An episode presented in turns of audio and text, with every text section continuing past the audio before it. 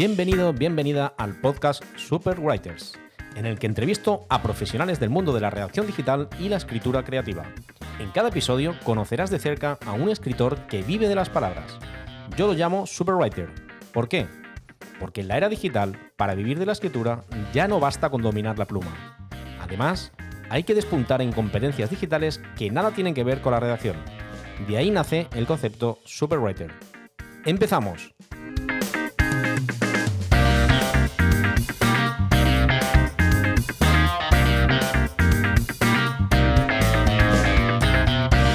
El invitado de hoy ha conseguido lo más difícil, posicionarse como un referente de la creación de contenido. Aunque desde hace tiempo desarrolla el trabajo de copywriter, ha demostrado que se mueve como pez en el agua en las redes sociales. Sin ir más lejos, en Twitter superó los 50.000 seguidores en menos de un año. Ahora ha empezado a crear contenidos en LinkedIn y todo apunta a que también conseguirá resultados excelentes. Sin más dilación, damos paso a Luis Garau. Muy buenas, Luis Garau. Lo primero, darte las gracias por estar en el podcast Superwriters, porque, bueno, sabes que desde hace tiempo que te sigo y soy un admirador de tu trayectoria, que ahora iremos conociéndola un poquito más de cerca. Entonces, nada, primero agradecerte que estés aquí con nosotros, que pases este rato en este podcast. Y siempre me gusta empezar con esta pregunta porque, para poner un poco de contexto a, la persona que nos está escuchando, cuéntanos brevemente quién eres y a qué te dedicas. Vale, bueno, lo primero, gracias a ti por invitarme. Em, ¿quién soy? Pues yo soy copywriter, soy copywriter de incógnito, o así ha sido durante pues más de un año, creo, que fue de incógnito. Es decir, yo empecé esta, esta marca, ¿no? Esta marca personal de incógnito, pues por unas circunstancias que yo trabajaba por cuenta ajena, entonces no podía eh, realizar actividad por mi cuenta y me vi obligado a empezar de incógnito, lo cual me llevó, pues por la propia naturaleza de, las redes sociales, me llevó a Twitter, ¿no? Porque eh, cuando uno piensa en empezar una marca personal, pues eh, lo más normal cuando ofrece servicios B2B es que piense en LinkedIn, ¿no? Que es lo que yo había hecho anteriormente, porque yo en 2020 emprendí por primera vez, estuve, estuve ganándome la vida como copywriter durante pues un añito o así, eh, pero a duras penas, por eso acabé luego trabajando, volviendo a trabajar por cuenta ajena. Pero bueno, em, esta vez como tenía que hacerlo de incógnito, pues mm, me fui a Twitter de casualidad, una red social que ha sido denostada durante mucho tiempo por los, por los expertos en marketing, ¿no? Pero que curiosamente en otros países, como bueno, los países anglosajones principalmente, eh, es una red que tiene un alcance brutal. Eh, la usa muchísima gente en el mundo del marketing y en general gente para trabajar sus marcas personales. Y yo llegué ahí de casualidad y me encontré pues una especie de oasis en el que había muy poca gente realmente haciendo creación de contenido pura. Lo que sí había era una comunidad de marketers, por supuesto, de gente que ya estaba ahí, pero no hacían ese tipo de, pues, de creación de contenido, que lo que te digo, más pura para construir una audiencia, ¿no? Y a raíz de ahí, pues mi marca personal fue creciendo, empezando por Twitter, luego salí del armario, por decirlo de alguna manera, me pasé a, LinkedIn, que es una red que he estado trabajando también durante los últimos seis meses aproximadamente y con bastantes buenos resultados. Y al fin y al cabo, eh, yo soy copywriter, eh, sobre todo me especializo en tema de email marketing, embudos de venta. Y, y esa es mi trayectoria. Yo salgo de las redes sociales y salgo de, detrás de una máscara. Muy interesante porque es un origen, pues eso, muy peculiar, ¿no? Es decir, primero, por cuenta ajena, algo que le pasa a muchos, eh, evidentemente, pues que no es sencillo generar ingresos de manera recurrente y, al final, pues te sale una oportunidad laboral y, la aceptas un poco por tener esa seguridad económica, ¿no? Pero luego, pues vuelves a decidir lanzarte de nuevo al emprendimiento un poco te tira ahí esa, rama que tienes ahí, ese, ADN emprendedor que tienes y, te vuelves a lanzar otra vez al mercado. Eh, has hablado de Twitter y Twitter, creo que ahora mismo estamos, en, o sea, tú cuando llegaste a Twitter te encontraste con un oasis, pero es verdad que ahora estamos en un nuevo momento, una nueva era de Twitter, ¿no? Porque la llegada de Elon Musk, lo digamos que lo ha revolucionado todo, ¿no? Está empezando a implementar cambios y yo creo que todavía ahora Twitter empieza a generar un poco más de expectativas que antes. Es decir, yo por lo menos lo veo así, es una opinión personal, pero está implementando cambios que yo creo que van a ser muy, muy positivos para la red social. Por ejemplo, este último de marcar las visualizaciones de cada tweet, que eso antes no existía, ¿no? Me parece súper útil esa, esa, esa opción, ¿no? Porque vas a poder ver realmente qué alcance tienen tus publicaciones. Antes era un poco difícil, te, te basabas en los seguidores, pero no tenías realmente un dato que te dijera, oye, ¿cuánta gente ha visto mi tweet? ¿no? Y ahora, en cambio, lo podemos ver todos. Ostras, esto me parece que es un gran cambio muy bueno de Elon Musk aquí, porque ya empiezas a ver la viralización que tienen los contenidos, y, igual que hace TikTok, ¿no? O hace a lo mejor Instagram con los Reels, ¿no? Que puedes ver cuántos, cuántas personas lo han visto. Y esto me parece súper interesante. LinkedIn también ha cambiado esto. Hace unos meses era súper opaco con los datos. Se ha dado cuenta que o, se ponen las pilas o aquí la gente pues se va a ir a otros sitios. Y aquí lo que hay que hacer es abrir los datos a la gente para que veamos realmente el impacto que tienen las publicaciones, a dónde llegan. Y de hecho está haciendo que creemos más contenido los, creadores de contenido. ¿no? O sea que vivimos un momento dulce, creo yo, para trabajar las redes sociales, ¿no? Yo creo que sí. Y a ver, lo de Twitter, pues es curioso, ¿no? Porque mucha gente, bueno, yo hace poco saqué una formación sobre, pues, para exprimir Twitter, ¿no? Y generar negocio. Y mucha gente pensaba lo contrario, ¿no? Yo, yo pienso igual que tú. Yo creo que la llegada de Elon Musk y todo lo que venga a partir de ahora va a ser para bien. Pero hay mucha gente a la que le ha generado miedo, ¿no? Gente pues que no se fía de... Pues, a ver, Elon Musk es un personaje controvertido, un personaje polémico y un poco... está un poco para allá, ¿no? Entonces, un poco no sabes por dónde te va a salir. Pero yo creo que lo que espera en Twitter es crecimiento y yo creo que cada vez va a favorecer más esa creación de contenidos, esa creación de marcas y, generación de negocio también, ¿no? Que ya están metiendo temas pues, de suscripciones, em, temas de comunidades, todo eso se está implementando ya. Y pues ya te digo, mucha gente le tiene miedo. Yo estoy, yo opino igual que tú y, y a ver qué, a ver qué pasa, ¿no? Exacto. Vamos a aprovechar esa oportunidad que está ahí y seguro que sacamos cosas.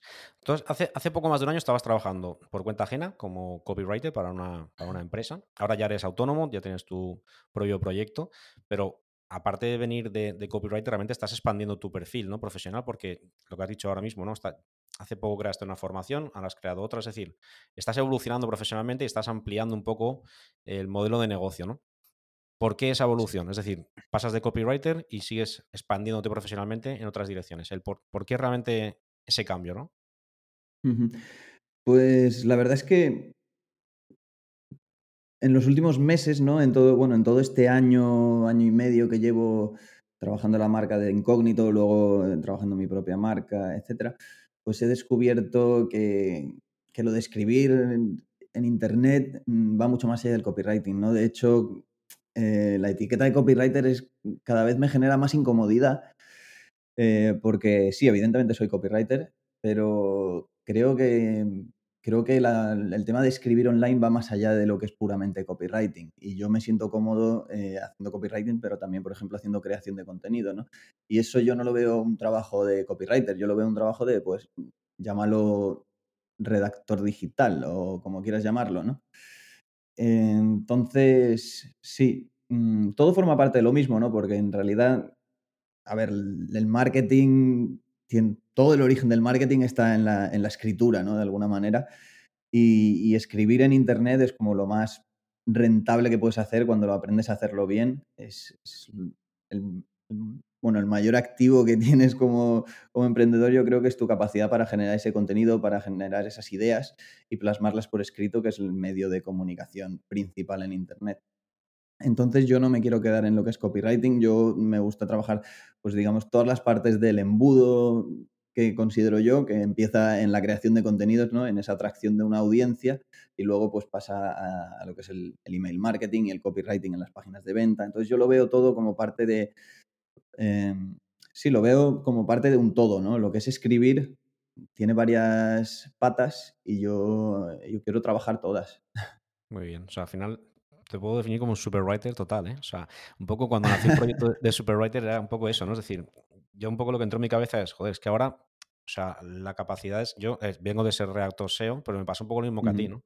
Es decir, porque tengo que, es que no me gusta definirme como redactor SEO, porque al final porque también soy un poco copywriter, también hago mis, propias, mis propios textos en páginas web, en los emails, es decir, al final soy redactor digital, como dices tú, y un poco el concepto de superwriter es eso, ¿no? Que engloba, hoy en día para vivir de escribir, aparte de la habilidad, evidentemente, de saber escribir, hay que dominar un montón más de técnicas y de estrategias, pero que cuando empiezas a dominarlas te das cuenta que hay un universo ahí, un mundo en el cual pues, pues puedes aprovechar, porque hoy en día, eh, a pesar de lo que se dice de la, de la inteligencia artificial, que luego hablaremos de eso, hay un montón de oportunidades para poder generar ingresos a través de la escritura, del texto, de las palabras. O sea, súper interesante lo que has dicho, porque has dicho eso, que es para ti es lo más rentable, ¿no? Poder generar contenido hoy en día en el medio online a través de la escritura me parece súper interesante. Totalmente. Tú has elegido el email diario como estrategia principal de tu, digamos, de tu negocio, ¿no? Aparte de las redes sociales, que es donde, digamos, te das a conocer, donde generas la visibilidad, donde realmente dices aquí estoy yo, pero luego tu objetivo es que la gente vaya a tu newsletter y en tu newsletter envías un email de lunes a viernes a esa, audiencia que tienes ahí, a esa comunidad. No es, no es diario del todo, ¿no? Entonces, ¿por qué has elegido realmente el email diario? es decir, de todas las estrategias que hay, porque esto es un debate siempre, ¿no? Un email diario, un email a la semana, la frecuencia de los emails es muy, está muy debatida por todos. Eh, ¿Por qué has elegido el email diario? Pues sinceramente porque me gusta. O sea, porque me gusta escribir. Me gusta escribir emails, creo que me hace mejorar, creo que tiene sentido porque me dedico a ello. O sea, probablemente si yo fuese coach de fitness, eh, no escribiría un email diario. O puede que sí, no lo sé. Si luego me metiese en este mundo y me llamase la atención y me gustase, pues sí, ¿no? Pero yo creo que al ser copywriter, al, ser, eh, al dedicarme al email marketing especialmente, al dedicarme a escribir, pues tiene sentido que escriba bastante. Y me gusta, aprendo y, vendo. Funciona para vender. Que funciona, o sea, si te da bien, te gusta y, va alineado con lo que haces tú y aparte funciona, te funciona bien, ¿no? Exacto, así, así lo veo yo y sé que, bueno, yo, por ejemplo, tengo una lista con la, de la que estoy bastante orgulloso del tamaño, ¿no? Que ha crecido en este último año y tal, pero yo sé que si mandasen menos emails tendría más gente en esa lista, ¿no? Gente que a lo mejor no se habría dado de baja porque yo, pues, cada email que mando tengo tengo entre 5 y 10 bajas, seguramente. Sí, sí, sí. Entonces es, un juego en el que entras, aceptas las reglas y, bueno, hay que. requiere trabajo, ¿no? Mandar cada día un email, pues bueno, uno al final mejora, aprende a generar ideas de forma más sencilla y coge práctica, pero sobre todo al principio pues es complicado. Yo no creo que sea para todo el mundo, que todo el mundo tenga la capacidad de hacerlo, pero joder, si me dedico al copywriting, al email marketing, pues lo mínimo es que yo sí puede hacerlo, ¿no? Es lo mínimo que se me debería exigir, que sea capaz de escribir al menos un email al día. Claro, es el mejor, al final es el mejor ejemplo de que lo que dices que haces, lo haces bien y lo demuestras, ¿no? Haciéndolo tú. Es un, ejemplo importante. Es, como el que tiene, el que dice que es copywriting, va a su página web y, y, sus textos no te dicen nada, ¿no? Pues hombre, pues complicado, ¿no? Creer, o sea, a lo mejor de manera inconsciente ya pierdes un poco la fe, ¿no? En esa persona, porque dices, uff, si no me está diciendo ya nada sus textos. Ahora, si te enamoran sus textos, pues probablemente digas, wow, yo quiero que escriba eso para mi página web también, ¿no? Es un poco lo mismo, ¿no? Tus emails que envías a diario, pues evidentemente, pues ya reflejan lo que eres capaz de hacer, ¿no? Y eso es un, vamos, mejor portafolio que ese no hay ninguno. Y también filtran un poco, ¿no? A la gente que luego me sigue o me quiera contratar o quiera comprar mis productos, porque a lo mejor hay gente que no conecta con lo que yo cuento o con la forma en que me expreso. Y eso está bien, ¿no? Está fantástico. Es decir, hay público para todos y pues todos conectamos más con un tipo de gente que con otra, ¿no? Por eso tenemos amigos y enemigos. Sí, aparte lo que ha dicho de las bajas, súper interesante, porque al final, o sea, no hay que tener miedo a las bajas. Es una cosa que al principio puede chocar, ¿no? Y te puede incluso, si te tomas como algo personal, wow, que estoy haciendo mal, ¿no? No, no está haciendo nada mal, lo que estás haciendo es filtrar, justamente lo que has dicho tú. Es decir, es que es bueno precisamente el filtrar porque estás depurando tu lista, estás quedándote con la gente que de verdad se va alineada con lo que tú dices, se siente afinidad por ti. Es decir, al final interesa quedarte con menos si son de más calidad. Esto es un, esto es un hecho. No por engordar la lista, al final, pues eh, vas a tener más, más ventas o más negocio, porque muchas veces sabes que un porcentaje altísimo de gente que está ahí, si no depuras, pues no vale para nada, ¿no? Es que ni siquiera los emails. Sí, es un tema, bueno, el tema de las bajas tiene chicha, ¿no? Porque evidentemente eh, mandando cinco emails a la semana, pues tienes más bajas que mandando uno, ¿no? Significa, y, siempre se dice, no, no, si se da de baja, pues es que no conecta contigo, que, o que ya cumplió su ciclo en tu lista, o que nunca te iba a comprar. Bueno, yo no sé si, no sé si estoy seguro de eso, porque a lo mejor pues hay gente que simplemente se satura antes de conectar con lo que digo y decidirse a comprar, ¿no? Eso también puede pasar y es un riesgo que estoy corriendo. Pero en mi caso, pues me vale la pena, ¿no? Yo creo que cada uno tiene que, que verla, en, poner en la balanza las cosas y, tomar una decisión. También, eh, ¿qué te iba a decir ahora? Bueno, sí, eso, que hay que poner eh, las cosas en una balanza y tomar una decisión, pero sobre todo, si estás, si te dispones a hacer esto, ¿no? Y sabes que vas a tener muchas bajas, también tienes que tener un sistema para conseguir que tu lista siga creciendo, meter gente cada día, porque si no tu lista eh, está menguando y eso es mala señal. Eso sí que es mala señal. Correcto. ahí es, donde entra la creación de contenidos, claro. Eso es. Es decir, al final esto es, una rueda y es importante lo que acabas de decir tú. las bajas no deben preocupar siempre y cuando haya más altas que bajas, lógicamente. Es decir, tienes que ser capaz de, de tener una fuente de entrada de, leads muy alta para que las bajas no te estén penalizando demasiado y que la lista vaya creciendo. Que luego con el paso del tiempo de manera natural se va depurando, pero siempre va hacia arriba. Eso es un poco el objetivo. ¿no? Claro, para eso está la pieza clave de crear contenidos en redes sociales. Porque eso lo que hace es que realmente te vayan entrando cada vez más leads en base a lo que estás creando. Tu experiencia en las redes sociales está siendo muy positiva, como has dicho antes, en Twitter, en LinkedIn, yo te sigo y, y, lo estoy viendo y no es ningún, vamos, lo sabe todo el mundo. Y mi pregunta es, ¿cuál es tu fórmula secreta? Es decir, no estás invirtiendo en publicidad, tu, crecimiento es todo orgánico, 100% orgánico, y eso hoy en día pues, es un privilegio, es un lujo. Entonces la pregunta es, ¿cuál es la fórmula secreta de Luis Garau para tener éxito en las redes sociales? Eh, pues no lo sé, tener un sistema para generar ideas, que es justamente el producto que, que estoy lanzando ahora o que voy a lanzar en breves, que ya, bueno, ya hice la preventa y ahora pues en breves haré la venta oficial. Y es tener un sistema para generar ideas y aprender un poco los principios de la redacción online, ¿no? Saber escribir contenido atractivo, saber escribir contenido relevante, eh, saber eh, escribir contenido que sea fácil de digerir, la gente quiera leer y que genere engagement. Y todo eso al final se puede aprender, ¿no? Las redes sociales eh, son una habilidad, yo creo. Y yo siempre pensé que, que no eran para mí pero en el último, eso, desde que empecé con Copy de Incógnito, que es cuando me puse más en serio ¿no? a investigar todo este tema de la creación de contenidos, pues me he dado cuenta de que, de que sí, que yo tenía la capacidad de, crear ese tipo de contenido que atrae a la gente y atrae a una audiencia. Y no sería capaz de decirte una fórmula secreta. Yo creo que simplemente es entender cómo funciona la psicología, cómo, cómo se puede crear un contenido que la gente quiera leer y que sea de verdad sobre todo esta es la palabra más importante, yo creo, relevante, ¿no? Porque lo peor que puede pasar es que tu contenido caiga en la irrelevancia. Y ahí está, ahí está la clave, no hay, no hay mucho más. Mucha práctica y, mucho, mucho trabajo. No, me quedo con, con la palabra sistema, súper importante, es decir, al final hay que hacer un sistema porque crear contenido de manera regular y hacerlo bien, en este caso contenido relevante, como dices, pues tiene que ser a, través de un sistema, ¿no? Esto no, no se deja nada a la improvisación, ni uno se levanta por la mañana, voy a escribir sobre esto y te vas dejando llevar todos los días, ¿no? Esto hay un sistema aquí de trabajo que evidentemente tiene unas bases y eso es un poco lo que vas a hacer también en la formación que vas a, que vas a ofrecer ahora, ¿no? Ese sistema que es el que tú haces y que está más que contrastado, que funciona súper bien. Sí, la inspiración está muy bien, ¿no? De vez en cuando, oye, estás ahí y dices, oh, qué buena idea, voy a escribir esto, voy a publicar aquello. Pero siempre y cuando tú ya tengas eh, tu cupo mínimo cubierto gracias a el sistema de generación de ideas, ¿no? Porque si no, si dependes siempre de levantarte y, y verlas venir, es, sobre todo es estresante, ¿no? Y joder, entonces eso, y cuando te estresas, te cansas, eh, te frustras y lo quieres dejar. Y las redes sociales, si las dejas, entonces no ves resultados, porque lo más importante, aparte de crear contenido relevante y todo lo que hemos comentado, es ser constante. Claro, las redes sociales tienen eso, que es el contenido es efímero, ¿no? Es decir, igual que es muy poderoso, porque evidentemente pues, lo ve mucha gente, es efímero, es decir, no es como un artículo de un blog que lo puedes posicionar ahí en, el ranking, el, top 3, y está ahí, se puede pasar un año o dos años y te va trayendo visitas a la web de manera continua. En las redes sociales dejas de publicar una semana y desapareces desapareces automáticamente, porque el algoritmo ya no te enseña a nadie. Entonces no puedes parar de crear contenido. Claro, para eso hace falta un sistema, como lo dices tú, si no te vas a volver loco, te vas a estresar y con el sistema duermes tranquilo todos los días porque sabes que mañana vas a publicar, pasado también, pasado también, porque tienes todo programado y organizado.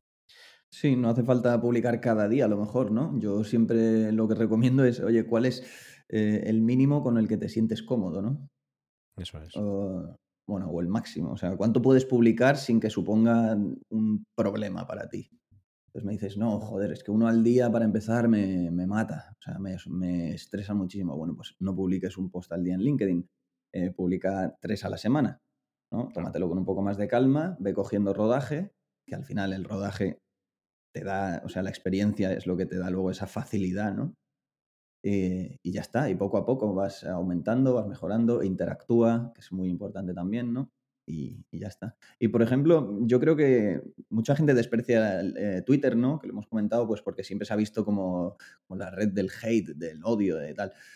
Que, que yo siempre digo, o sea, Twitter es lo que tú eliges que sea para ti, ¿no? Porque yo no sigo nada de política, tengo, tengo los, los trending topics, los tengo eliminados con una, una extensión de Chrome para no ver nada, distracciones ni nada. Al final, Twitter, el contenido que consumes es el contenido que sigues. O sea, culpar a Twitter es una tontería. Y lo bueno que tiene Twitter, y que yo creo que me ha ayudado muchísimo en este último año, es su formato. O sea, el, el formato de, de Twitter me ha, digamos que ha moldeado mi forma de crear contenido. Y me ha ayudado como, no sé, a pues esas estructuras, ¿no? Esas frases directas que luego es algo que yo sigo utilizando en LinkedIn, simplemente lo expando, ¿no? Pero son unos, son unas, pues unas guidelines, ¿no? Unas, unas líneas de, unas guías que, que luego aplico a toda la creación de contenidos y que las he aprendido e interiorizado gracias a Twitter y al propio formato de la red social. Me parece por eso una red muy interesante para empezar, o al menos para practicar. Sí, porque está muy. ese formato de, de redacciones pues, está muy bien para la redacción digital, porque al final la redacción digital es así, hay que hacer expresiones cortas, sencillas, concisas, muy claras, porque la mayoría, mucha gente lee en móvil, hoy en día cada día más gente Sí. lee en móvil, sobre todo las redes sociales. Entonces, en cuanto empiezas a leer un poco en móvil, te das cuenta que los párrafos largos son incómodos de leer, las frases rebuscadas te cuestan, te puedes cansar enseguida del post y pasas a otro consumimos todos contenido así. O sea, leemos de manera casi casi en diagonal y, y vamos leyendo frases cortas. Entonces, esa forma de, de escribir es verdad que es súper buena para que la gente siga leyendo y tener al lector ahí enganchado.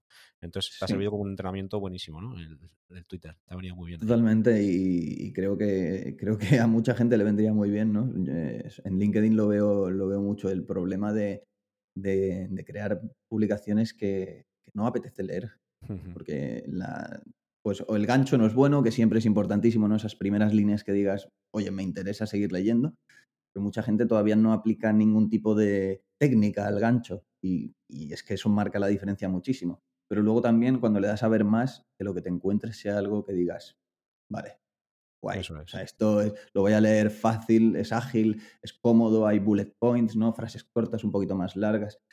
Eh, no son tres párrafos de cinco, seis, siete líneas que, que me da algo, ¿sabes? Que además es que estoy haciendo scroll en una red social, estoy, estoy aquí consumiendo redes sociales que me pare a leer, a leerme un tocho de tres párrafos de siete, de siete líneas es complicado, Sí, muy sí. complicado. Lo más probable es que lo empiece y diga, uff, me canso, me agoto, siguiente, scroll. Sí, además yo lo tengo comprobado, ¿eh? porque cuando yo, vamos, me gusta mucho fijarme en los, en los datos y es verdad que cuando haces ese tipo de contenido, por muy bueno que sea el contenido, no genera interacciones porque no lo lee tanta gente. Entonces el algoritmo ya directamente lo empieza a dejar de lado. Y es así, es así, es al final súper importante el gancho, evidentemente luego cómo desarrollas lo que dices tú, el ver más, porque una vez ves lo que hay, dices, quiero seguir leyendo o no, según lo que veas. Puedes ver alguna frase, mayúsculas, alguna negrita, como tú quieras organizarlo. Párrafos cortos, Sí, frases que llamen la atención, eh, incluso algún emoji si, te gusta ponerlo, pero que sea atractiva a la vista. Es decir, que tú digas, hostia, vale, voy a exactamente, seguir leyendo y lees. Fíjate que es una cosa que mucha gente luego ni lo piensa, ¿no? Como dices tú, no, no cae en ese detalle, ¿no? De que tiene que ser visualmente atractivo el contenido para que tenga, tenga interacciones. Pero bueno, se va aprendiendo y es lo Sí, bonito, lo que has sí, dicho tú antes, que todo esto se puede aprender, ¿no? Es lo bonito. Eh, exactamente. Al final son formatos que ves en posts que funcionan y dices, oye, voy a probarlo, ¿no?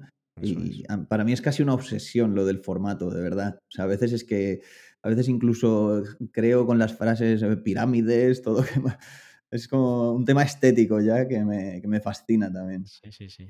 Tiene sentido, ¿eh? Tiene mucho sentido. Sí. Bueno, tú vienes de, de ser copywriter, como, como has dicho antes, pero también, aparte de ofrecer servicios de copywriting, sé que escribes también para emails, ¿no? Para, haces emails también para algunos clientes. Vendes formación, tenías eh, la formación de Twitter desatado, tienes más formaciones, ahora vas a hacer otra nueva. También haces consultoría, porque sé que tienes algunos productos en los que haces un mixto, ¿no? De consultoría con, con algo de teoría. Sí. ¿Por qué dirías? Porque yo esto es una cosa que soy un, un ultradefensor, ¿no? Y en este caso tú lo estás llevando a la práctica, con lo cual creo que vamos alineados ahí. ¿por qué crees que es importante diversificar? ¿no? La profesión de, de escribir, ¿no? de redactor digital, que hoy en día creo que tiene mucho futuro. Para mí es básico y fundamental el diversificar las fuentes de ingresos, ¿no? ¿Tú por qué crees que es importante o por qué lo haces, no? Pues básicamente porque el tiempo es limitado, ¿no? Y los productos y son lo que nos permite aprovechar la escalabilidad de Internet. Los servicios no tanto. Podemos productizar servicios de alguna manera, pero realmente un servicio personalizado a un cliente, pues lo que te roba son horas, ¿no? Y las horas del día son limitadas. Y mi objetivo pues siempre es eh, poco a poco trabajar menos horas y ganar más dinero, ¿no? Eso sería lo ideal. Y teniendo en cuenta que Internet nos permite hacerlo, pues oye, hay que, hay que intentarlo, ¿no? Pero también creo que, que mucha gente se obsesiona demasiado rápido con la idea de sacar productos. Eh, yo creo que cualquiera que se lance al mundo del emprendimiento, pues lo suyo es que, o al menos al mundo del freelance, de, pues que lo suyo es empezar ofreciendo servicios, ¿no? Que es lo que te permite, pues, oye, estar ahí en el barro, tratar con clientes, tratar con problemas, ofrecer, escribir para otra gente, ver resultados, ver, ver, eh, ver no resultados. Y ahí es donde realmente uno aprende, ¿no? Mucha gente me escribe, oye, quiero, eh, por Twitter me ha pasado infinidad de veces, ¿no? Oye, ¿qué es eso, eh, eso del email marketing? Quiero empezar y vender un producto. Y digo, bueno, pero relax, ¿no? Que esto no es aquí, eh, empiezo a captar emails y vendo un producto y ya está. Eh, todo forma parte de pues, una estrategia, ¿no? Y no es tan fácil. Mucha gente, claro, ve que hay otros haciéndolo y dice, Buah, esto pues dinero, ¿no? Ahí hay dinero, pero sí, pero oye, cuidado, ¿no? Porque es que además tampoco... Yo lo que no quiero eh, es convertirme en un vendecursos, ¿no? O sea, en el futuro, pues, Sí, sí, sí. si cuando ya tenga ex más experiencia, años y tal, pues evidentemente sería genial, ¿no? Pero yo, por ejemplo, no tengo ningún curso de copywriting y no está entre mis, eh, entre mis eh, propósitos de 2023, digamos. ¿Por qué? Pues porque yo creo que cursos de copywriting, aparte de que ya ha- hay demasiados, creo que lo mejor para aprender copywriting ya está escrito, que son libros y es práctica, ¿no? Yo sí puedo hacer un curso de copywriting y podría resumir ideas y juntar ideas de grandes expertos y tal, pero siempre lo haría peor que ellos. Entonces yo, pues un curso de Twitter desatado, pues digo, vale, sí, aquí sí, ¿no? Porque sobre esto no hay, no hay formación, yo tengo experiencia, he construido una audiencia muy grande en, en un año, pues oye, esto sí que puedo ayudar a gente, porque lo he vivido, ¿no? Copywriting no lo he vivido más que Bob Bly o que Joseph Sugarman, ¿no? Entonces, oye, ve primero, ve y léete los libros, eso es lo primero que te voy a recomendar. Eh, el email marketing, pues mi producto de email marketing era una guía para escribir emails, no era Todavía no he hecho un curso de email marketing mega completo, ¿no? Porque me gustaría hacerlo algún día, sí, pero todavía no estoy en ese punto, creo. Tengo más que aprender, me gustaría pues mejorar en todo el tema de automatizaciones, conocerlo mejor, explorarlo un poco. Entonces, mi producto de email marketing, que es una guía donde te explico, oye, cómo redactar un email en seis partes y cómo puedes eh, enfocar cada parte para simplemente ayudar a la gente a soltarse, ¿no? Y a escribir esos emails. Pero hay que tener cuidado con ese tema de no productos directamente. Yo creo que sí, que los productos están bien y como te decía, es, el, es lo que nos va a permitir escalar y dedicar menos tiempo y ganar más dinero, pero oye, con cuidado, ¿no?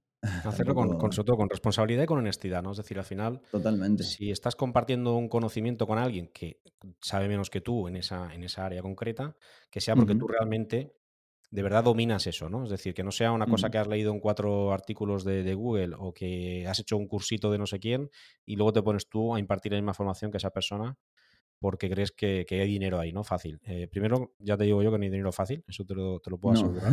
no, segundo, lo que has comentado, hay que ser muy honesto, ¿no? Es decir, que lo que estés enseñando que de verdad lo, lo domines, porque tú has tenido ya experiencia en eso, haciéndolo, entonces sí que tienes un valor que, que compartir, ¿no? Con personas que no tienen esa experiencia que tienes tú.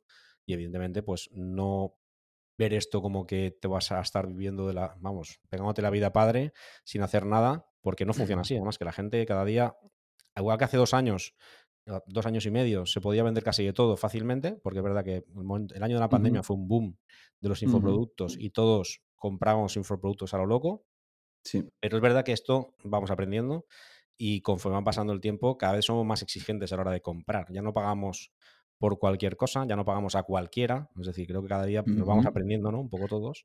Y, vamos siendo un poquito más exquisitos de dónde vamos a invertir el dinero, aunque sea una cantidad pequeña. A veces hablamos de formaciones que valen 100 euros, 150, 200, sí, sí, fíjate que es una cantidad pequeña, pero queremos asegurarnos de que esos 100 euros o esos 200 euros están bien invertidos. Es decir, ¿quién me está impartiendo esto? ¿Y qué, ha hecho esta persona para enseñarme a mí esto? ¿Qué, logros ha conseguido? ¿Qué historial tiene? ¿Qué experiencia tiene? Porque yo quiero saber si realmente esta persona lo, o sea, de verdad lo vale, ¿no? Yo, por ejemplo, ahora me, me he apuntado a una membresía que es de temas relacionados con los, las automatizaciones, ¿vale? Conseguir leads, todo el tema de los embudos, funnels, etcétera, pero las dos personas que lo están liderando son personas con una experiencia contrastadísima. O sea, solo hay que ver su trayectoria profesional, te lo muestran claramente, han trabajado con grandes clientes, eso sí que son personas que tienen valor que aportar. Que a lo mejor muchas cosas de las que dan las puedes encontrar en Google, pero su experiencia no está en ningún sitio. Entonces, dentro de su formación lo que te enseñan es su experiencia personal y eso no está en Google y eso es lo que tiene valor de verdad, ¿no? Para mí lo más valor que tiene en las formaciones es la experiencia que te puede trasladar a alguien que ha aprendido en primera persona. Porque todo lo que puedes encontrar en Google, hoy en día puedes encontrar lo que quieras. O sea, puedes estudiar lo que dices tú, copywriting, puedes ser el más experto del mundo leyendo. Ahora, otra cosa es poniéndote en marcha, claro. Pero en cuanto a teoría, tienes libros, tienes de todo, tienes vídeos, te puedes volver loco estudiando copywriting. Ahora, eso es aprender de alguien que lleva años trabajando como copywriter con los mejores clientes, eso ya no es tan fácil. claro, a mí me, yo eso lo vi claro con, con, el tema de la formación de Twitter, ¿no? O sea, yo no saqué una formación de Twitter hasta que realmente, que fue a finales de octubre, ¿no? Con Nahuel, que los dos, pues, joder, teníamos 50, yo tenía 50.000 seguidores, él tenía casi 30.000, llevábamos meses y meses publicando contenido, creciendo, entendiendo la red yo, yo podría haber sacado una formación de Twitter hace meses, estoy seguro, porque mucha gente con menos seguidores y menos resultados que yo, algunos es que con muy pocos seguidores, estaban sacando formaciones de Twitter, pero es que yo no me sé, yo decía, todavía no estoy ahí, ¿no? Todavía no me siento con la potestad para de verdad transmitirte lo que creo que debería transmitirte una formación de, para exprimir Twitter, ¿no? Yo, en vez de crecer en Twitter, eh, decimos exprimir Twitter, Nahuel y yo, porque la gracia no es crecer en seguidores, sino realmente sacarle jugo, ¿no? A esa red. Y por eso tardamos tanto. Y, pero yo estoy tranquilo, al menos. Prefiero haber tardado y hacerlo tranquilo y seguro de que lo que he hecho está bien y llega en el momento adecuado, que haberme lanzado antes y quedarme a medias, ¿no? O, sentir que me sentir que no, que no he sido del todo honesto porque todavía me faltaba a mí por, por aprender y por mejorar cosas. Bueno, y eso la gente lo, agradece, se da cuenta y te aseguro que eso te hará tener mejores resultados porque la gente cada día es más inteligente, más selectiva. Mm. Claro, esto, lo que estamos hablando un poco, ¿no? Todo el tema este de la escritura, de vivir, de escribir, em, dedicarse de manera profesional a esto, ¿no? Que hay muchas especialidades. Hemos dicho copywriter, hemos dicho gente que escribe emails. También hay gente ahora que crea contenidos para redes sociales, para personas que no tienen tiempo. Oye, mira, es que quiero que me cree los contenidos. Es decir, hay un montón de variantes para vivir de escribir. Guión para podcast, por ejemplo, también. O sea, hay un montón de, opciones, ¿no? Pero también está por otro lado la inteligencia artificial para redactar, que este año 2022 ha sido o sea, mm, una de las cosas más nombradas y 2023 se, se, prevé que va a ser también una revolución, ¿no? En este sentido. ha llegado GPT, ha llegado el chat GPT, que esto todo el mundo está ahora con la boca abierta. ¿Tú crees que es una profesión con futuro la de redactor digital? Totalmente, sí, claro que sí. No tiene, yo creo que no tiene nada que ver, ¿no? Al final el chat GPT, pues eh, es una herramienta más que, nos, que tenemos que aprender, conocer y aprovechar, porque, joder, es una herramienta brutal, ¿no? Eh, pero al final un redactor digital no es solo escribir los contenidos y ya está, ¿no? De hecho, donde a lo mejor vería más peligro, pero aún así no lo acabo de ver, es en el mundo del SEO, ¿no? Después es escribir eh, artículos informativos, eh, pues eso el chat, tú se lo pides y, y te escribe un artículo, así, directamente. Pero claro, ¿cuántos artículos como ese va a haber en Google, no? Ahí entra, pues yo siempre he opinado que el mejor, o sea, un buen artículo enfocado a SEO también tiene que tener un poco de copywriting, ¿no? Tiene que estar impregnado pues de la personalidad de la persona que lo escribe, tiene que, pues sí, tener algo más humano, tener algo ahí que sea más que un simple, mera información ordenada, ¿no? Porque es que eso es lo que, eso es lo que Chat eh, GPT te puede ofrecer pero la experiencia es lo que nosotros tenemos que aportar, la experiencia de, pues, de nuestro emprendimiento, la experiencia de nuestros conocimientos y todo eso yo creo que es lo que nos va a diferenciar de ChatGPT, que como decía es una herramienta que, bueno, yo quiero investigarla más a fondo, Eh, incluso me, me, gustaría ver alguna formación para ahorrarme tiempo de probarlo, que me enseñasen de verdad cómo hacerlo, cómo utilizarlo y aprovecharlo al máximo, porque me parece de verdad brutal. Yo creo que la gente va a dejar de buscar en Google y va a empezar a buscar en ChatGPT. Sí, sí, sí. No, yo de hecho yo estoy utilizándola bastante últimamente porque quiero probarla y, quiero probarla precisamente para eso, para aprender a utilizarla bien, sobre todo qué utilidades tiene y para los creadores de contenido y evidentemente me gustaría en Superwriter Academy hacer un microcurso ¿no? sobre esto, es decir, utilidades reales de ChatGPT. Y por eso estoy ahora dándole mucha caña, estoy probándola. De hecho, estoy creando, que lo publicaré el viernes, un artículo para el blog de Superwriter, lo estoy haciendo con ChatGPT. Y el artículo es sobre ChatGPT. Es decir, me quiero posicionar ahí. Voy a ver cómo posicionan un artículo creado con la misma herramienta, ¿vale? Que hable de la misma herramienta. Evidentemente, no lo, yo no, o sea, no pongo redactar y me lo graba todo y lo dejo así, sino que luego, por lo que dices tú, ¿no? Yo reviso los textos, pongo un poco mi forma de hablar, eh, le impregno mi personalidad porque si no, no me gusta publicarlo en el blog así, ¿vale? No, lo veo muy frío y no quiero hacerlo así tampoco. Exactamente. Pero sí que me estoy... Que hacer. El grueso del texto lo estoy sacando de ahí para ver cómo lo hace y de hecho luego explicar en el artículo que gran parte del contenido ha sido creado por la propia inteligencia artificial, porque me parece pues bastante interesante, ¿no? Pero o sea, esto tiene un potencial brutal. Justamente esta mañana leía un, post de, de, alguien de LinkedIn que, es un SEO profesional, y, contaba que ha hecho un script, es decir, una especie de líneas de código, que las ha hecho junto con GPT que también hace líneas de código, ¿vale? Y lo que le ha dicho es, mira, sobre un tema, ha dicho qué temática ha utilizado, ha cogido una temática cualquiera, ha buscado qué preguntas son las que más hace la gente en Google, todo esto en la máquina sola, ¿eh? O sea, el GPT solo no ha hecho nada, él le ha dado las instrucciones, digo, búscame esto, ha hecho un código de informático, ha sacado no sé cuántas preguntas de esa palabra clave y le ha creado unos 100 artículos en cuestión de minutos.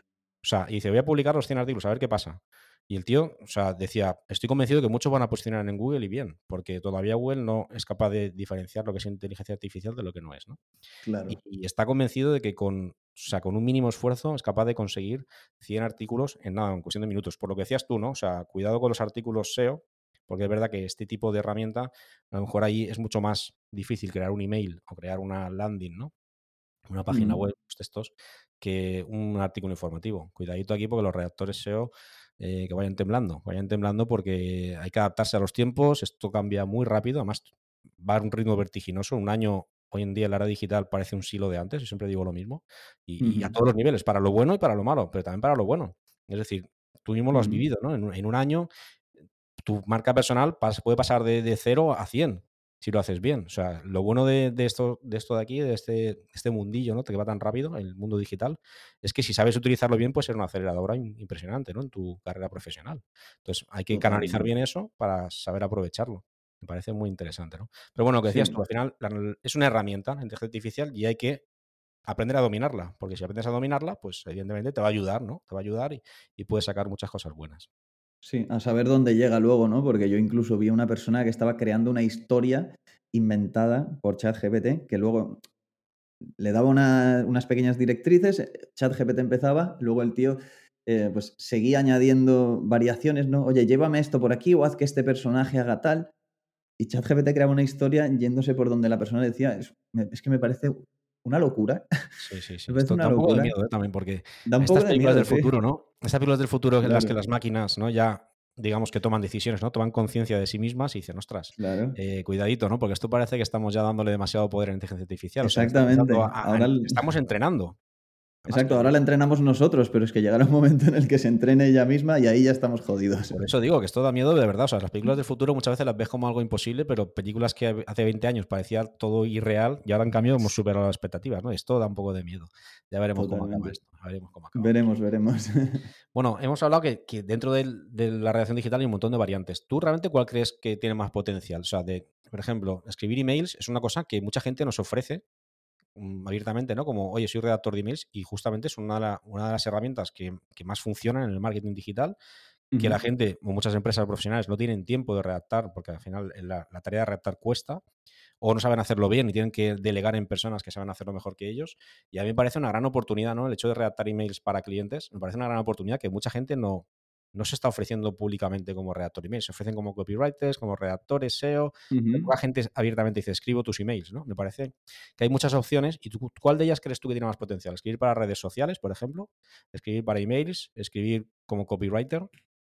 Mm, eso es una pregunta interesante, la verdad. Em, yo creo que el email marketing tiene muchísimo potencial, ¿no? Porque al final el- creo que es el, el mejor canal de venta que hay en Internet, en el marketing digital. Pues yo creo que ahí hay un muchísimo, muchísimo por hacer y muchísimo trabajo a medida que la gente se- de verdad se dé cuenta de que, de que hay que mandar emails, ¿no? De que vender por Internet consiste en gran parte en mandar emails, porque todo se, se genera a través de emails, ¿no? Eh, el contenido para redes sociales es importante. Es que cada, claro, cada cosa tiene su lugar, ¿no? Dentro del engranaje de, de las ventas online. Pero al final, lo más, lo importante es saber copywriting.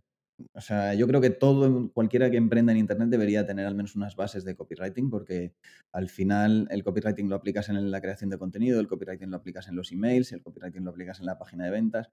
Copywriting impregna todas todo lo que es eh, el embudo de ventas. Entonces, si conoces esos principios y practicas y mejoras, pues tienes mucho ganado, ¿no? Porque la mayoría de gente no domina eh, el copywriting. Entonces, hay que, eso, eh, vamos, es que es esencial para cualquiera que emprenda. Aunque luego incluso contrates un copywriter, ¿no? Pero tú tienes que saber un poco cómo el contenido que vas a crear tú, cómo hacerlo, cómo, cómo hacer que sea persuasivo, que sea interesante, que genere curiosidad, que atraiga y retenga la atención. Todo eso creo que es esencial. Dentro del copywriting, ¿qué es más importante? Pues eh, no te sé responder a la pregunta, la verdad. Yo diría que el email, por lo que te he dicho, ¿no? De que es una parte esencial del proceso de ventas, eh, pero las páginas web también son importantes, ¿no? Puede ser. O lo que has dicho, ¿no? Un guion de podcast o anuncios, anuncios para pues, Facebook Ads o lo que sea, ¿no? Todo eso, ahí también hay muchísimo trabajo, porque la mayoría de anuncios son muy malos. Entonces, al final es cada uno, tiene que ver un poco el formato con el que se siente cómodo, el que más disfruta. A mí, es, en mi caso, es el email. eh, las páginas de venta también me gusta mucho trabajarlas. Pero al final es lo que digo, depende de, depende de cada uno. Yo creo Sí, que el final email es el mejor y el más importante, pero no es el único. Nos quedamos con el email, no es el único, y nos quedamos con que la base tiene que ser el copywriting, porque al final tienes que dominar la escritura persuasiva, porque eso Sí, lo utilizas en todos los, en todos los ámbitos, en todos. en todos. Eh, incluso te diría, incluso para relacionarte con las personas que se comunican contigo en redes sociales. Es decir, al final, Ujú, el saber responder también, ¿no? Los mismos comentarios e interacciones de la gente, también hay que ser un poco hábil, ¿no? Es decir, el- es importantísimo dominar la redacción persuasiva porque tu objetivo también cuando estás escribiendo y creando contenido es ese, ¿no? Es decir, crear, o sea, que tome, tome acción, ¿no? La persona que te está leyendo eh, y que haga algo que tú esperas que haga, ¿no? Porque al final, si no, todo se diluye y estás dejando pasar ahí eh, el tiempo, ¿no? Te Claro. quedan dos preguntas, pero dos preguntas súper importantes. Yo me dejo a lo mejor para el final, Venga. ya vamos un poco a, a- a mojarnos, ¿no? La primera, ¿cuánto dinero se puede ganar como creador de contenido? Porque muchas personas que a lo mejor están trabajando por cuenta ajena y no están contentas con lo que están ganando, porque es verdad que hay sectores que están peor pagados que otros. eh, a lo mejor incluso hay personas que están deseando reinventarse totalmente, ¿no? Pues como yo hice hace dos años, ¿no? Que yo nunca he trabajado en el sector este digital y, hace pues dos, tres años pues tomé la decisión de reinventarme profesionalmente. O gente que es emprendedora pero todavía no lo está enfocando bien en su negocio. ¿Cuánto dinero realmente puede ganar alguien trabajando de esto? Es decir, ¿puede vivir una persona de esto? ¿Puede ganar 1.500 euros? ¿Puede ganar 2.000 euros al mes de manera recurrente? Cuando dices cre- como creador de contenidos, ¿te refieres a escribir contenidos para redes sociales para otros? Por ejemplo, pues, creador de contenido me refiero, pues, redactor digital, ¿no? Por lo que hemos hablado, copywriter, eh, escribir para redes sociales, escribir emails para clientes. Pues puedes ganar muchísimo dinero. No es fácil. La mayoría no ganan muchísimo dinero. La mayoría seguramente ganan poco, eh, pero se puede ganar muchísimo dinero porque si realmente entiendes el valor de lo que estás aportando, ¿no? Que va, en realidad va mucho más allá del- de lo que es escribir, ¿no? O sea, lo que te aporta un copywriter lo que debería aportarte no es un, un documento de Google Docs eh, con los textos de tu web. Lo que debería aportarte es su experiencia, sus conocimientos de marketing, estrategia.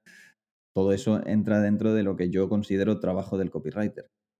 Em, y por eso se puede cobrar muchísimo dinero si sabes eh, pues posicionarte, trabajar tu marca personal, poner en valor tu trabajo y, encontrar buenos clientes, ¿no? Sobre todo. Si tienes clientes malos, vas a cobrar poco. eh, si cobras poco, vas a tener clientes malos. Y si te metes en esa rueda, luego es muy difícil salir porque es un tema de mentalidad también, ¿no? Lo de poner precios bajos. Y si tú no eres consciente del valor de tu trabajo o, también puede ser, no tienes la formación suficiente como para decir, mi trabajo vale, porque de verdad sé hacerlo y soy bueno, eh, pues es muy difícil ganar dinero. Pero si tú, si tú eres bueno, si tú trabajas esa mentalidad para entender lo que realmente estás aportando, ¿no? que es mucho más que un texto, pues puedes ganar muchísimo dinero. Y eso sin entrar en que puedes trabajar el tema de productos, ¿no? Yo creo que los creadores de contenidos, copywriters, tenemos mucho margen también para ayudar por ahí. Y, no tiene que ser siempre un, un curso de copywriting, ¿no? Ni un mega curso, pero, joder, yo, pues, pequeños, eh, pequeños cursos, ¿no? A lo mejor. Yo soy partidario de esos pequeños cursos de un precio, de un ticket medio, a mí me gusta, me gusta eso, me siento cómodo ahí. Creo que tiene un público amplio y que puedes ayudar sin necesidad de, poner un producto de 2.000 euros, que también lo veo bien si eres capaz de, si eres capaz de, ofrecer algo que lo valga, ¿no? Pero ya te digo, el copywriter puede ganar tanto dinero como, como, como él sea capaz de, de interiorizar de alguna manera, por decirlo de alguna manera. ¿eh? Sí. Pero es difícil, es difícil. Hay que ganárselo también, es decir, al final es muy importante la autoridad que tengas. ¿no? Yo he ido aprendiendo con el paso del tiempo que al final la marca personal es súper importante para marcar tus tarifas, ¿no? Primero, evidentemente, creértelo tú, es un tema de mentalidad, como has dicho, eso es fundamental, porque si empiezas a competir por precio ya la has cagado, ¿vale? O sea, ya apaga y vámonos, porque es un círculo vicioso. Empiezas a trabajar para clientes malos, no ganas suficiente dinero, cada vez estás más atareado, pero no estás ganando nada. Entonces al final te vas quemando y vas perdiendo la ilusión por el trabajo que haces, ¿no? Exactamente. haces trabajo de peor calidad porque tienes que hacer mucho y al final es el pez que se muerde la cola. Pero muy importante, aparte de tu mentalidad, lógicamente, trabajar de una marca personal que te permita generar credibilidad y confianza, porque si tú luego vas a pedir una cantidad superior a lo que se pide en el mercado, la media, pues tienes que justificarlo con algo, ¿no? Si no es con tu marca personal, va a ser difícil. Eso me ha pasado a mí. Yo he pedido presupuestos tanto de copies como de redactores SEO, porque he ido trasteando un poco y bicheando un poco el mercado y me han dado presupuestos de todo tipo. Es decir, un copywriter por hacer una landing me han dado presupuesto de 300 euros, pero me han dado presupuestos de 1.900 euros por hacer lo mismo. Es decir, ostras, ¿cómo puede ser? O sea, qué diferencia, ¿no? Tardan lo mismo en hacerlo, dos semanas, a lo mejor en dos semanas me tenían el texto preparado, pero una persona me pedía 300 euros y otra 1900. ¡Wow! O sea, ¿quién vive mejor, no? O sea, realmente, ¿quién de verdad gana dinero con esto? ¿Quién tiene una vida digna con la creación de contenido? Pues el que cobra 1900. Claro, ¿cuánto...? no quiero decir que todo el mundo tenga que cobrar eso, ¿vale? Pero que es verdad que es una horquilla muy amplia, es un poco el mensaje que quiero dar, y esa horquilla tan amplia eh, eh, existe, y existe porque hay personas que tienen la mentalidad de que su trabajo es muy valioso, es decir, oye, lo que te voy a dar yo a ti no es un texto, te estoy dando una, herramienta para ganar dinero, ¿vale? Y por otro lado, tengo una marca personal que demuestra que sé hacerlo bien, ¿no? Entonces puedo permitirme pedirte esto y si no me lo pagas tú, me lo pagará otro. Ya tienes que decidir tú si quieres pagárselo o no.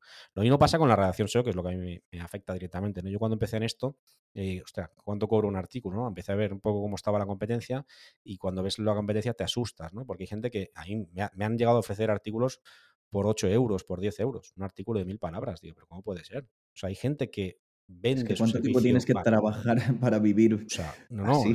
Es que me, cambio de profesión, me voy a trabajar de camarero ahora mismo. O sea, Totalmente, te irá mejor. O sea, y dije, no, esto no. Y entonces yo, evidentemente, puse mi tarifa. Mi tarifa que yo creía que era la que necesitaba para poder vivir bien.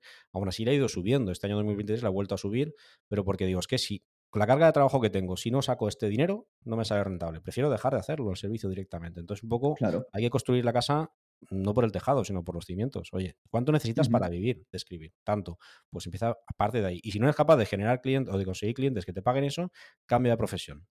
Cambia de profesión, planteate otra estrategia, haz algo, pero no lo hagas al revés. No, voy a poner este precio porque si no, no me entran clientes. Porque entonces entras en un círculo en el que ya no puedes vivir de escribir, que es lo que dice mucha gente. Es que es imposible vivir de escribir. No, depende de cómo lo hagas. O depende de cómo enfoques tu negocio. Si sabes enfocarlo, claro que se puede ganar dinero y mucho dinero. Lo que pasa es que, y hay muchos clientes que están dispuestos a pagar por ese trabajo, ¿eh? porque lo valoran de verdad. Pero hay que buscarlos, hay que buscarlos, hay que encontrarlos y hay que convencerlos de que tú eres la persona que necesitan. Y evidentemente, Exactamente. Es, se puede es que también entra, muy, entra mucho en juego ¿no? pues esa capacidad de gestionar tu negocio, de, de llegar a clientes final sí somos copywriters, pero somos emprendedores y tenemos que vendernos, ¿no? Vendernos a nosotros, vender nuestros servicios. justo el otro día escuché, escuché un ratito de la, de la charla que tuviste con Susana y, y- y lo decía, ¿no? En el podcast, que la parte de gestión de negocio es importantísima también. Y Correcto. eso pues, eh, se aprende con experiencia y, bueno, también te puedes formar, ¿no? Hay gente que, pues, que te enseña un poco y evidentemente eso ayuda, pero eso pues es experiencia también. Al principio es normal empezar un poco peor, digamos, con peores tarifas o lo que sea, pero no puedes, no puedes empezar en el abajo. O sea, no puedes empezar en, en el barro porque es que de ahí es muy difícil salir. Claro. Y luego la forma en la que presentas los presupuestos. Es que eso, al final lo que dices tú, esto es un negocio. Aparte de lo que haces, de la actividad en sí, de lo que ofreces, también eres emprendedor y tienes que tratar esto como un negocio. Es decir, oye, presupuestos, es que no vale presentar. Yo lo he aprendido a base también de experiencia, ¿eh? no, no sé más que nadie, porque yo ve- vengo de departamentos comerciales importantes, pero en el mundo offline, que no tiene nada que ver con el mundo online. Pero claro, a la hora de presentar un presupuesto hay ciertas similitudes. Es que hay muchas formas de presentar un presupuesto. Si yo, alguien me manda un, yo tengo una página web muy bien posicionada de, de redactor SEO y me llegan solicitudes de presupuestos bastantes por, por email, ¿no? Claro, he aprendido que cuando respondo un mensaje y incluso poniendo el precio, es que mucha gente ni responde, ¿vale? Porque evidentemente ver el precio y dicen, ostras, este tío está loco, si lo puedo conseguir por menos de la mitad, ¿no? Claro, evidentemente, cómo presentes el presupuesto va a hacer que tengas más éxito o menos. Es decir, veces que Importantísimo, sí. pensamos que estamos teniendo poco éxito porque no somos capaces de captar clientes y a lo mejor es que no estamos haciéndolo bien. O sea, no estamos presentando los presupuestos bien, no estamos comunicando bien nuestra propuesta de valor, se nos ve como una mano de obra más barata y evidentemente así solo tienes que competir con, con precio. Entonces, eso es lo que hay que ir aprendiendo también, es decir, a, gestionar tu negocio de manera adecuada. Calcula bien las tarifas, aprende a presentar presupuestos, etcétera, etcétera. Todo eso que viene después de generar contenido Claro. y tal, tal, ¿no? Mira, a mí una cosa que me gusta hacer ahora, que lo, lo empezó a hacer hace, bueno, relativamente poco, es, es mandar mis propuestas en vídeo. Muy bien. Grabar un vídeo, eh, compartiendo pantalla con un eh, documento donde tengo poco todas las partes, ¿no? Lo que ofrezco, cómo va a ser el proceso, cuál es el problema que vamos a solucionar, cómo lo vamos a solucionar, eh, y el precio, por supuesto y mandar un vídeo. Y yo creo que, pues, oye, la persona te ve, te escucha hablar, se da cuenta de que, oye, mira, me está, lo que me propone lo entiende mejor y se lo explicas, ¿no? Y, te has- y además, coño, te has parado y le has dedicado un tiempo a prepararlo y a grabar el vídeo. Y, Y te aseguro es que que cambia mucho, ¿eh? me Te funciona mucho mejor que mandar claro. un documento, claro, obviamente. O responder a un es email con esto, este es el precio. el vídeo es la mejor forma de cerrar clientes. O sea, es decir, si no si no quieres hacer una llamada en directo, un un Meet, que a lo mejor eso ya implica al cliente tener que quedar contigo y no le apetece a lo mejor, que eso es así, es ujú, verdad, hoy en día somos cada día más cómodos, lo tengo más que comprobado. Por ejemplo, me pasó en Superwriter Academy, me ha pasado que empecé en los primeros meses, creaba directos, ¿vale? Hacía directos. eh, vamos a hacer directos donde venía un especialista, eh, ponía algún tema muy específico, podías hacerle preguntas. ¿Qué pasa? Que me venía un porcentaje de gente bajísimo, pero claro. bajísimo. O sea, te hablo de un 5% de toda la gente que está dentro. Y yo decía, ostras. Y, pero luego, lo sé, porque luego mido los datos, lo ve mucha gente después grabado. Es decir, al final, eso está muy claro. Mensajes, claro, la gente ya no quiere ir al directo. Es decir, la gente me está diciendo, yo paso el directo porque yo en mi tiempo hago lo que me da la gana. No me digas tú a mí cuando tengo que aprender, ¿no? Es decir, yo, si lo vas a grabar, prefiero verlo grabado, porque así decido yo cuándo Sí, lo quiero ver. Pues un sí, poco claro. pasa eso, ¿no? Con la, O al con... menos dar esa opción, ¿no? Eso. Siempre, porque un directo también pues, eh, puede tener el, el extra de, oye, estoy con un experto que lo hemos traído y al final te puede responder preguntas. Ojo, eso va a ser en directo y es la única oportunidad, ¿no? Pero obviamente tiene que quedar grabado. Pero ese, ese plus también, pues habrá gente que lo considere interesante. Eh, y si no, pues oye, grabado y que vean la repetición, ¿no? Sí, pero me ha sorprendido, Luis, que, o sea, yo de hecho lo hacía directo por eso, ¿no? Porque le doy valor a eso. Es decir, ostras, poder preguntar, Ujú, no sé, viene Luis Garao a hablar de Twitter le puedes preguntar, oye, alguna duda que tú tengas, incluso algo tuyo propio, ¿no? Egoístamente, para que te resuelva Sí. una persona experta sobre algo. Joder, yo lo veía como un valor añadido, ¿no? Por eso se me ocurrió hacer los Mm, directos, para que es el valor que yo aportaba, ¿no? Ostras. Pero es que luego mm, los sí. datos me han demostrado y han venido gente guay, ¿eh? Ha venido gente muy guay a hacer, mm, vamos, masterclass muy chulas. Y, mm, y la gente es que, o sea, que seguro que le da valor a eso, pero mm, prefiere, me están diciendo los datos que prefiere verlo en, en grabado porque no tiene tanta expectación ahora mismo en los directos. Luego también me pasan otras formaciones que yo hago como, como alumno, que es verdad que los directos tienen mucha menos gente de los que estamos apuntados. Es decir, Sí, sí, hay algo que está pasando que la gente estamos volviéndonos cómodos. No un poco venía lo que estabas diciendo, ¿no? Presentar un presupuesto en vídeo me parece, vamos, súper, súper interesante y sobre todo para personas que vendan algo por encima de lo que vale en la media del mercado un servicio, Exacto. eh, tienes un que ofrecer algo diferente. 5 o 7 minutos explicándolo, yo creo que la persona lo agradece, ¿no? Porque Claro. además lo es que, es que es lo que decía, lo entiendes mejor y dices, vale, esta persona me lo está contando, no es que me haya escrito aquí dos, mm, cuatro cosas y me lo pase, ¿no? De verdad se ha preocupado por un poco entender eh, lo que le pido y por darle forma a lo que haría, ¿no? Correcto. Y es que eso lo, cambia mucho las cosas, cambia muchísimo. Bueno, acabamos con esta última pregunta. Ya con esto te dejamos que llevamos ya más de 45 minutos, que es el tiempo máximo que me marco siempre y siempre me paso.